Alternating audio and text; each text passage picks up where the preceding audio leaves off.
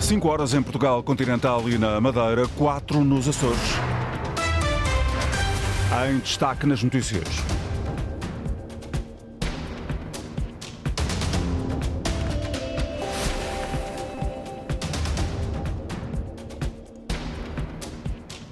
Está validada a adesão da Suécia à NATO com o sim do Parlamento húngaro esta tarde.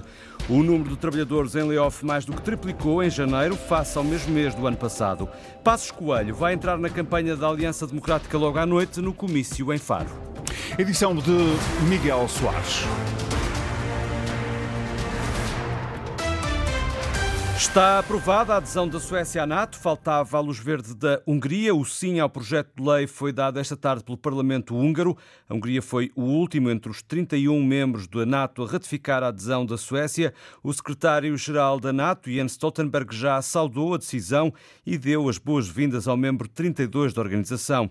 O primeiro-ministro sueco também já reagiu, diz que o país está pronto para fazer parte da Aliança Atlântica. Isto numa altura em que vários países que integram a NATO e a União Europeia consideram o envio de soldados para a Ucrânia. A revelação foi feita esta tarde em Paris pelo primeiro-ministro eslovaco Roberto Fico, à entrada para um encontro entre líderes europeus. Roberto Fico admite que a hipótese está em cima da mesa, mas descarta a participação da Eslováquia. Até ao momento não há qualquer reação da NATO, mas o secretário-geral da Aliança Atlântica sublinhou várias vezes que a organização não é parte do conflito. A reunião dos líderes europeus decorre no Eliseu. O presidente Zelensky faz a intervenção de abertura por videoconferência. O encontro decorre à porta fechada. António Costa participa na reunião. O primeiro-ministro em gestão teve antes um encontro com o antigo comissário europeu Pierre Moscovici, a quem agradeceu o apoio dado a Portugal nos primeiros anos do governo PS e a confiança que manifestou à estratégia económica trilhada e que, diz o primeiro-ministro na rede social X, permitiu a Portugal virar a página da austeridade e alcançar contas certas. Para o professor de Relações Internacionais da Universidade de Lusíada, José Francisco Pavia, não há dúvida que a NATO fica mais forte com a entrada da Suécia. A Suécia é dos Estados que estão ali na região do Báltico e dos nórdicos aquele que tem mais capacidades militares, tem um exército muito bem armado, muito bem apetrechado, muito bem treinado, eh, domina ali aquelas rotas do Báltico, eh, acaba por ser mais uma fonte de pressão, se quiser, junto uh, da fronteira, uh, portanto, da, da, Rússia e de apoio aos Estados uh, bálticos, nomeadamente, e até à Finlândia também, que acabou de entrar o ano passado, como sabe. José Francisco Pavia, ouvido pelo jornalista Alexandre David, análise para escutar na íntegra a seguir esta edição aqui na Antena 1, por volta das 5h20. O ministro israelita da Defesa diz que as centenas de milhares de palestinianos deslocados das habitações no norte do território só podem regressar a casa depois da libertação de todos os reféns. No início da guerra, Israel emitiu ordens de evacuação do norte de Gaza. A punição coletiva e a deslocação forçada são ilegais ao abrigo do direito internacional. Entretanto, o presidente da autoridade palestiniana, Mahmoud Abbas, aceitou o pedido de demissão do governo palestiniano. Política agrícola comum. Portugal quer apoios mais simples e mais flexíveis aos agricultores, medidas para ajudar o setor defendidas pela ministra da Agricultura na reunião do Conselho de Ministros de Agricultura e Pescas em Bruxelas. Portugal considera que as propostas já apresentadas pela Comissão Europeia são insuficientes para dar resposta ao descontentamento dos agricultores europeus, como nos conta a partir de Bruxelas a correspondente da Antena 1, Andreia Neves. Para a ministra da Agricultura, a proposta da Comissão não é suficiente e por isso Portugal deixou neste Conselho três linhas gerais que considera importantes, propostas que considera mais robustas e ambiciosas. Logo a começar pela flexibilidade entre os pilares da PAC que permita que se possa transferir verbas de um para outro para garantir rendimento aos agricultores mas há mais. Nós solicitamos que a incorporação de novas medidas da implementação do Pacto Ecológico Europeu, que eh, supostamente serão incorporadas a todo o tempo até 2027, que isso não aconteça nesta fase e apenas sejam incorporadas já na nova PAC em 2027. Isto como forma de dar previsibilidade aos agricultores. Maria do Céu Antunes considera que não se trata de derrogações da agenda verde da União Europeia apenas para os agricultores. Os ministros concordam com a proposta da Comissão de acionar uma cláusula travão de emergência para a entrada de ovos e frangos vindos da Ucrânia, mas não falam em limitar a entrada de cereais nem em conceder apoios diretos aos agricultores. Neste momento eh, não foi falada essa possibilidade. Eh, aquilo que a esta altura nós estamos a trabalhar é redução da carga administrativa, por outro lado, simplificação de regras, por exemplo, ao nível do, do controlo, que acaba por causar um conjunto de constrangimentos que muitas vezes impede uh, dos agricultores receberem esses apoios tão rápido quanto era desejável. A ministra refere que se está a trabalhar em medidas que garantam a autonomia alimentar da Europa e o rendimento de quem trabalha a terra numa situação difícil que decorre da pandemia, da guerra e do aumento dos fatores de produção.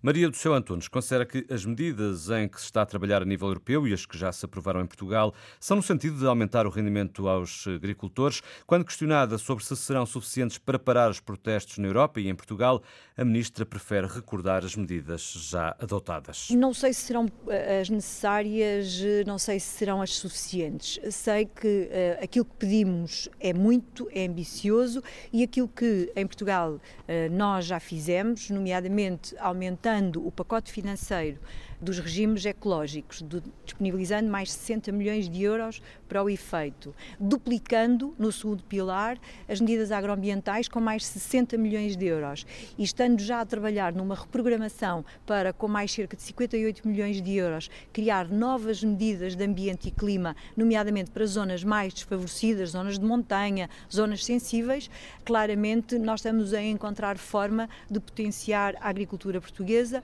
e uh, dar maior rendimento aos agricultores. A Comissão Europeia diz ser possível rever o mecanismo da da política agrícola comum ainda nesta legislatura, adiantando ter o apoio da Comissão de Agricultura do Parlamento Europeu na resposta às exigências dos produtores. Os trabalhadores em layoff mais do que triplicaram em janeiro em Portugal face a janeiro do ano passado. O número de empresas abrangidas atingiu máximos de sempre, é o que revelam as estatísticas mensais publicadas pela Segurança Social. O número voltou assim a ultrapassar os 10 mil, 10.890 no primeiro mês do ano, depois de ter registado um pico em novembro, quando 15.760 trabalhadores estavam em layoff. Face às queixas de contribuintes com dificuldades ao longo do dia para validar faturas, o Ministério das Finanças reconhece que está a registrar-se um número de acessos ao portal e fatura acima do normal. É que o prazo para validação das faturas eh, do ano passado termina mais logo, à meia-noite. Contactado pela Antena 1, o gabinete de Fernando Medina sublinha, no entanto, que o serviço está disponível. Antena 1 quis saber se estaria previsto um alargamento do prazo para validação de faturas, mas o Ministério diz apenas que a autoridade tributária está a acompanhar a situação e a trabalhar para garantir que os contribuintes consigam aceder e validar faturas. Para além do site, está ainda disponível a aplicação e-Fatura. O antigo Primeiro-Ministro Pedro Passos Coelho vai entrar logo à noite na campanha da Aliança Democrática, relação feita há momentos pelo líder da AD, Luís Montenegro. Dentro deste trabalho tranquilo de campanha eleitoral, nós eh, vimos falando com as pessoas e vamos naturalmente ter ocasião de ter connosco vários dos eh, responsáveis eh, no anterior e no presente do nosso trabalho político nos partidos que compõem esta coligação, em especial no PSD, e queria convidar-vos a estar mais logo no comício em Faro, onde teremos a participação do Dr. Pedro Passos Coelho. Surpresa na comitiva da AD, em declarações aos jornalistas à margem de uma visita a uma herdade em Beja. Luís Montenegro quis hum, fazer uma declaração à comunicação social para transmitir que Passos Coelho vai estar no comício de logo à noite em Faro. PS e PSD admitem um pacto para a justiça, com os casos judiciais a marcar a atualidade. Foi uma ideia que marcou o debate promovido pela Antena 1, TSF, Renascença e Rádio Observador entre todos os candidatos às legislativas, exceto o líder do Chega, André Ventura, que não esteve presente por não querer estar em Lisboa para participar no frente a frente. Entretanto, mantém-se o tabu sobre o pós-eleições. Luís Montenegro não esclarece o que vai fazer depois de 10 de março. O líder da Aliança Democrática foi questionado sobre se admite viabilizar um eventual governo minoritário do PS mas eh, não quis responder. Eu só serei Primeiro-Ministro se ganhar as eleições. E a minha política de alianças é a Aliança Democrática e, eventualmente, a Iniciativa Liberal. O Pedro Nuno Santos está a falar de que Estado social, a afinal. Da Susana admite pressões por parte do Presidente da República nesta Eu matéria? admito dizer às pessoas que nós, nos primeiros 60 não dias responde, de governo, vamos dar-lhes resposta para, para Sim, os problemas que eles têm mais fermentes na saúde. Quanto a Pedro Nuno Santos, voltou a dizer que os socialistas vão viabilizar um executivo da AD se perderem as eleições e se não for alcançada uma maioria à esquerda. Ainda assim, o líder do PS não se compromete com orçamentos do Estado, nem mesmo se essa exigência vier do Presidente da República. Nós não damos é respostas sobre orçamentos. Nenhum partido, Mas, aliás, uh, anuncia votos em orçamentos antes de os conhecer. puser como condição que haja uma viabilização do eu, primeiro eu peço orçamento desculpa, do Estado. nós temos muito respeito pelo Sr. Presidente da República e pelo povo português e, e, com o nosso programa, com as nossas propostas, com as pessoas que votam em nós. Por isso nós não podemos. Portanto, não dar, aceitará essa pressão nós não podemos dar? Nós não podemos dar sentidos de voto a documentos que nós não conhecemos, tão importantes como o Orçamento de Estado. O secretário-geral do PS defende ainda que num cenário de maioria à esquerda deve haver um acordo escrito à semelhança do que aconteceu em 2015. Foi o último debate antes das eleições. Está disponível na página rtp.pt legislativas 24. Mais logo, daqui a pouco, a partir das 5h30, há jornal de campanha. No Vamos a Votos, os repórteres da Antena 1 trazem à antena os sons da campanha eleitoral. A Justiça Britânica considera acidental a morte de uma portuguesa num incêndio causado por uma bateria defeituosa de uma bicicleta convertida para ser elétrica. Sofia Duarte conclui um tribunal londrino terá ficado sufocada e desorientada com o fumo e desmaiou depois de sair do quarto onde se encontrava. A portuguesa de 21 anos foi dada como morta a 1 de janeiro do ano passado. O relatório da autópsia indica uma combinação de queimaduras graves e inalação de fumo como causa da morte. A mãe da vítima aceita que a morte da filha foi acidental, mas mostra-se revoltada com a falta de responsabilidade, pela falta de regulamentação para este tipo de equipamentos. O mês de fevereiro vai acabar com vento forte e com frio. Está também prevista alguma chuva. Até o próximo fim de semana passam por Portugal três massas de ar polar e várias frentes com chuva.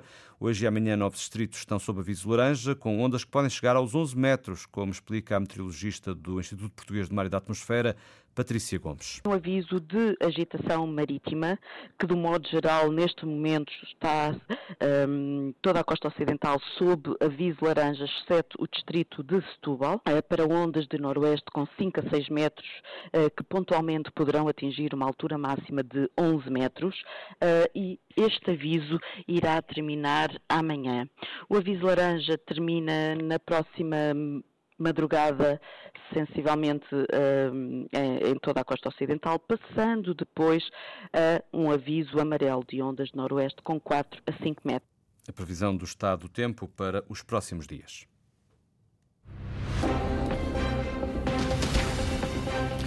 Miguel Soares, as notícias na Antena 1, simultâneo RDP Internacional, Antena 1 Madeira e Antena 1 Açores, em permanência na internet, notícias.rtp.pt.